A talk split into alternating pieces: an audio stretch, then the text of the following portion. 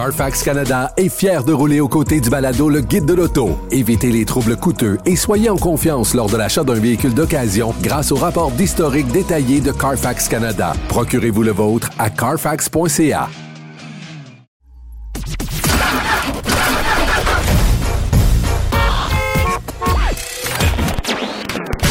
Vous l'avez vu? Vous l'avez lu? Maintenant, entendez-le. Avec Antoine Joubert et Germain Goyer. Le guide de l'auto. Cube Radio. Bonjour tout le monde, bienvenue au Guide de l'Auto, édition du 10 septembre 2022. Louis-Philippe, salut. Salut Antoine. Toujours en remplacement de Germain qui devrait être de retour quelque part la semaine prochaine, nous dit-on. Oui, absolument. Hein, absolument. Euh, il s'est passé beaucoup de trucs cette semaine dans l'actualité automobile. Plusieurs véhicules électriques qui ont été dévoilés. Euh, Puis là, on va, euh, on va faire fi de toutes les annonces et les promesses des différents, euh, des différents candidats qui ont été faits quant à l'électrification des transports, tout ça. J'ai bien aimé, euh, par contre, euh, euh, l'annonce d'Éric Duhem cette semaine qui disait vouloir euh, retirer la taxe sur les véhicules d'occasion. Ça, je pense que ça, Ah, dans l'industrie automobile, ça peut pogner. Mais euh, enfin bref, alors à suivre. Euh, toujours est-il qu'avant de parler euh, des nouveautés qu'il y a eu cette semaine, peut-être un retour sur la taxe de luxe qui a été mise en application le 1er septembre pour les véhicules de plus de 100 000 parce qu'il y a des nuances qu'on veut apporter. Et puis, je sais qu'on s'est peut-être un peu mis le pied dans la bouche en, en donnant des exemples qui n'étaient pas corrects. Là, même moi, je faisais des calculs dans ma tête, puis oh non, non, non, c'est pas ça, faut que je revienne, euh, parce que c'est un peu compliqué de calculer ça. Fait que, euh, bon, les véhicules, à partir du moment où le véhicule coûte 100 000 et plus, il est taxé à hauteur de 10% pour la valeur totale du véhicule ou 5% pour le montant dépassant le seuil des 100, des 100 000 Exactement. et, euh, euh, 20 pardon, pour, pour, pour, pour le, pour euh, le- le montant dépassant le seuil des 100 000 et on va prendre le plus petit montant des deux. Alors ça, c'est quand même assez clair, mais il y a des nuances euh, qu'il faut apporter à ça parce qu'il y a des véhicules qui en sont exempts. Et on avait mentionné aussi la semaine passée que si on ajoutait des accessoires, là, ça venait s'ajouter à ça, mais ça aussi, il y a des nuances. Fait que tu voulais euh, apporter des correctifs là-dessus. Oui, exactement. C'est, on, avait, on a parlé de ça, puis on a eu une avalanche de questions, je pense, sur les médias Ouais. sociaux. Pas parce que. Comme quoi, il y a bien des gens qui achètent des véhicules au-dessus de 100 000. Eh, ouais, absolument. ben oui, ben, toutes les données qu'on a données étaient bonnes. C'est que le le- les nuances, comme tu dis, il y, a des, il y a des exclusions dans ça qu'on n'a pas mentionné. Il y a les véhicules assujettis, évidemment, on parle euh, des véhicules neufs euh, qui ont un poids nominal brut égal ou inférieur à 3856 kg. Qu'est-ce que ça veut dire? C'est-à-dire égal ou supérieur. Ouais, bon. dit, les véhicules... euh, C'est un véhicule assujetti. Donc, si, si on a un camion, par exemple, HD, Heavy Duty, ou bien un Hummer EV qui pèse un peu plus de 9000 livres, Ouais. il ne sera pas assujetti à la taxe. OK, parfait. Fait que ces véhicules-là vont en être exempts. Fait que, euh, il y a peut-être des gens qui vont euh, décider de s'acheter des véhicules commerciaux et qui vont dire Oh oui, donne-moi euh, la grosse option pour qu'on alourdisse le véhicule de façon à ce que je puisse. Parce que ce, ce que ça veut dire, c'est que les véhicules qui sont immatriculés L vont être exempts de ça. Donc, les, les, les Ram 2500 HD à moteur Cummins Exact. avec les roues doubles à l'arrière, des trucs comme ça, là, ça serait, ça serait exempt, mais c'est vraiment le poids qui va faire, Ouais. euh, qui va faire le- la ligne directrice là-dedans. Exactement. Côté accessoires, ben, on disait que tous les accessoires qui sont ajoutés sur un véhicule dans l'année suivant l'achat du véhicule euh, seraient taxables eux aussi, mais attention, il faut que tu dépenses 5000 dollars et plus en accessoires pour que tu sois taxé. Oui, exactement. Les, les améliorations, qu'est-ce qu'on prend en compte là-dedans? C'est la fourniture d'un bien meuble corporel ou la fourniture d'un service qui modifie le véhicule assujetti. Donc, c'est bien et service, mais ça doit ensemble être plus de 5 000 ou plus pour être assujetti à la taxe. Fait autrement dit, si tu fais teinter tes vitres, Ah, Euh, c'est ça. puis ça t'a coûté euh, 600 dollars faire teinter tes vitres, tu ne paieras pas une taxe de 10, De ou 10 20 c'est ça. Bon, c'est ça. Fait que c'est- c'est la nuance qu'il fallait apporter parce que c'était pas nécessairement clair. Par contre, ce qu'on a su aussi, c'est que la taxe est taxable. Donc, autrement dit, si vous achetez un véhicule qui coûte 105 000 ben le 5 000 le 5 000 supplémentaire, le 5, le 5 000 va vous coûter 1 000 de taxes parce que c'est 20% pour le 5 000 Donc, le prix total du véhicule est à 106 000 ben le, véhic- le véhicule, on va vous le taxer sur 106 000 Autrement dit, la TPS TPQ, vous allez la taxer, vous allez la payer sur le 106 000 et non pas sur le 105. C'est ça. Qu'on qu'il y a de la taxe sur la taxe. Ouais, qu'est-ce qu'on disait, c'était que le, on prenait pas le prix, le- la valeur du véhicule n'était pas les taxes comprises. Par contre, le, le, le, le montant où on applique la TPS et la TVQ est euh, sur le montant où est-ce qu'on a pris compte de cette taxe-là, cette nouvelle taxe-là fédérale. Fait que, un peu mêlant, vous allez dire peut-être que c'est un problème de riches, effectivement. Puis moi, j'ai vu toutes sortes de commentaires passer en disant les millionnaires, on peut bien les taxer tant qu'on veut. Il y a différentes façons de penser là-dedans, puis bon, euh, j'embarquerai pas sur ma, sur, sur ma pensée personnelle, mais euh, il en demeure pas moins que c'est une taxe assez salée. Oui, puis ça vient avec de la paperasse. Puis ça vient avec de la paperasse, oui, c'est ça.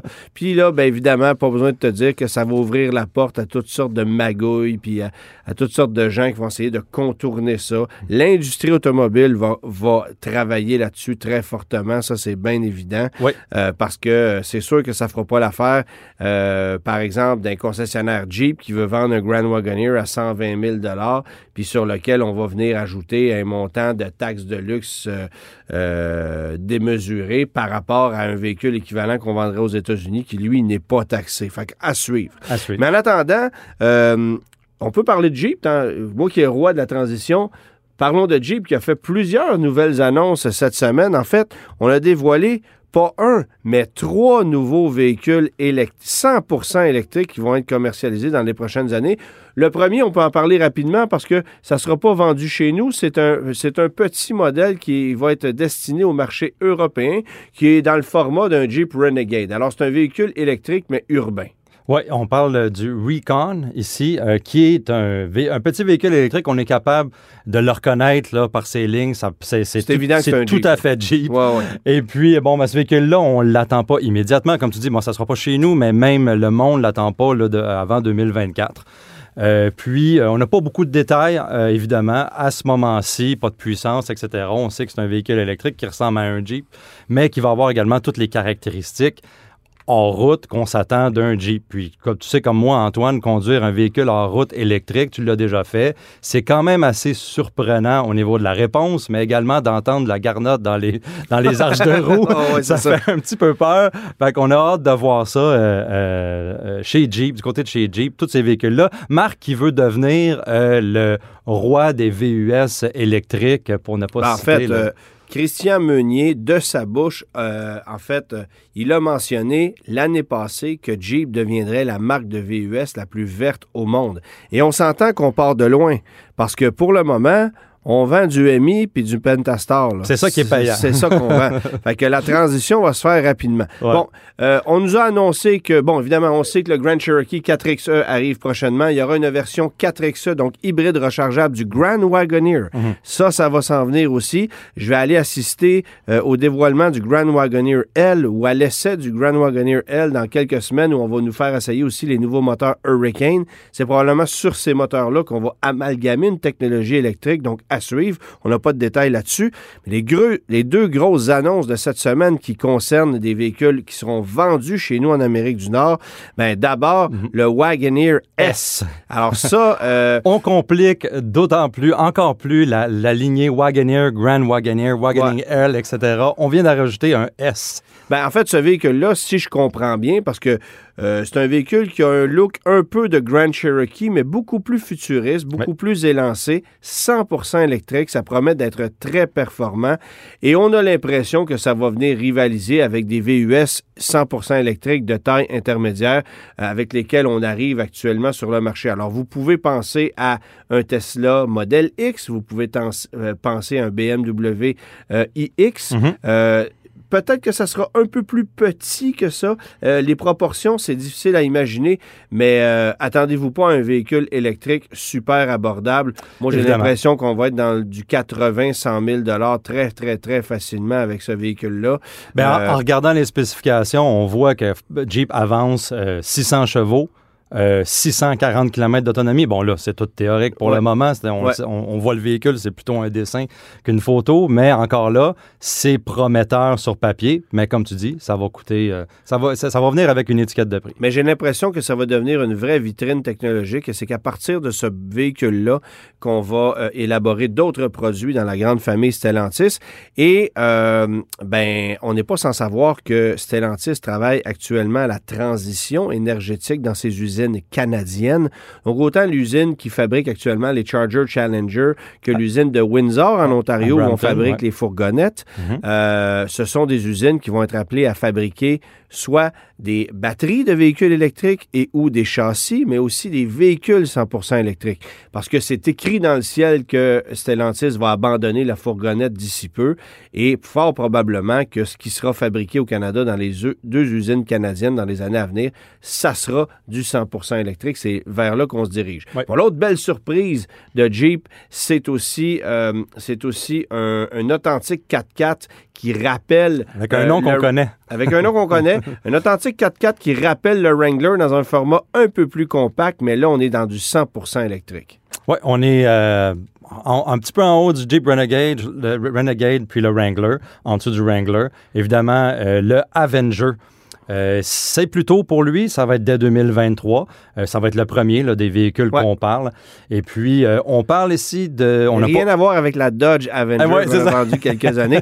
On est allé chercher un nom qu'on avait dans le catalogue, là, et je pense que ça cadre bien avec le produit, mais ça risque de connaître un peu plus de succès que la, la Dodge Avenger. Oui, on était propriétaire du nom, mais ce nom-là, on y pensait pas souvent, je Non, pense. c'est ça.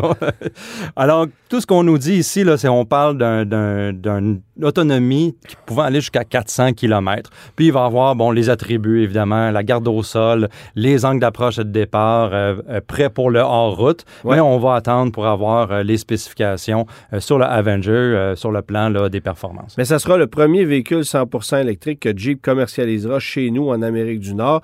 Là, évidemment, on va décliner l'ensemble de la gamme avec des modèles 4XE. Euh, le Grand Cherokee, c'est un véhicule sur lequel on met énormément d'énergie. Bon, le Wrangler aussi, ça demeure un produit super important. Ouais. En fait, la seule chose qu'on nous a pas dit chez Jeep, et j'ai même posé la question qui est demeurée sans réponse lors euh, d'une présentation qu'on a fait sur Zoom avec, euh, avec le- les dirigeants de l'entreprise, qu'adviendra-t-il des petits Jeep? Donc, le Renegade, le Compass, des véhicules qui moisissent dans le Mhm. fond de la cave du classement de ces segments-là. Euh, J'ai comme l'impression que Jeep euh, a- ne, ne voit pas beaucoup d'avenir dans ces segments-là. Bon, évidemment, comme n'importe quel constructeur, on veut niveler vers le haut. Oui, c'est beaucoup plus payant. Mais est-ce que un Jeep de base pourrait éventuellement coûter près de 50 000 Parce qu'actuellement, le bois mort chez Jeep, c'est du Renegade, c'est évidemment le Compass qu'on a essayé de revamper un peu l'année passée sans succès, Mhm. et le Cherokee qui n'a pas changé depuis 2014. Oui. Euh, alors, qu- qu'est-ce qui se passe avec ces produits-là? Euh, je peux pas croire qu'on va les abandonner tout simplement puis qu'on va commencer par vendre des Wrangler puis des Grand Cherokee et un produit comme l'Avenger qui risque de coûter quand même assez cher lui aussi. Absolument. Quoique, si on veut être compétitif face à d'autres constructeurs qui ont dévoilé des trucs très alléchants cette semaine, va quand même falloir offrir des véhicules à prix raisonnable. Parce que ce que Chevrolet a dévoilé aussi cette semaine, c'est son nouvel Equinox qui a une sacrée belle gueule. Et le coup de théâtre de ce véhicule-là, c'est le fait qu'on nous le promet à partir de 35 000 canadiens avant crédits gouvernementaux. Mhm. Que Pensez-y, là. On est à un véhicule qui va coûter quoi, grosso modo, 25, 24 000 et des poussières, euh, plus taxes, en incluant les crédits gouvernementaux. C'est très Ça, agressif. c'est moins cher qu'une Civic. Là. Ah ouais. Oui, en ce moment, Hein? absolument. C'est c'est Ouais, moins ouais, cher ouais. qu'une Civic. Alors, euh, par- parlons-en de ce Chevrolet Equinox, parce que là, évidemment, euh, c'est un produit qui va remplacer l'Equinox qu'on connaît actuellement à essence. Mhm. Ça, ça va disparaître. Et là, il va y avoir une gamme quand même assez large. Ben oui, c'est l'Equinox un peu dévoilé là, après le Blazer. Euh, on est sur la plateforme Ultium, évidemment, chez GM, qui, qui va faire office là, de pas mal toutes les nouveautés, euh, qui va se trouver à- à- à- comme base là, sur toutes les nouveautés chez GM. Ouais. Euh, on propose avec les nouvelles Equinox deux batteries, une petite batterie euh, qui va développer jusqu'à 210 chevaux et 242 livres-pieds de couple. Et puis une grosse batterie qui, qui va jusqu'à 290 euh, chevaux et 346 livres-pieds de couple. Mais ça, c'est les moteurs électriques. ouais. Les batteries, on, on ne connaît pas les, les- les puissances là, des batteries. Ou on connaît pas les, puissances, les, mais les tailles. Là, ouais. on connaît les autonomies, par exemple. On va jusqu'à, dans les configurations attraction, on parle de 480 km d'autonomie maximale.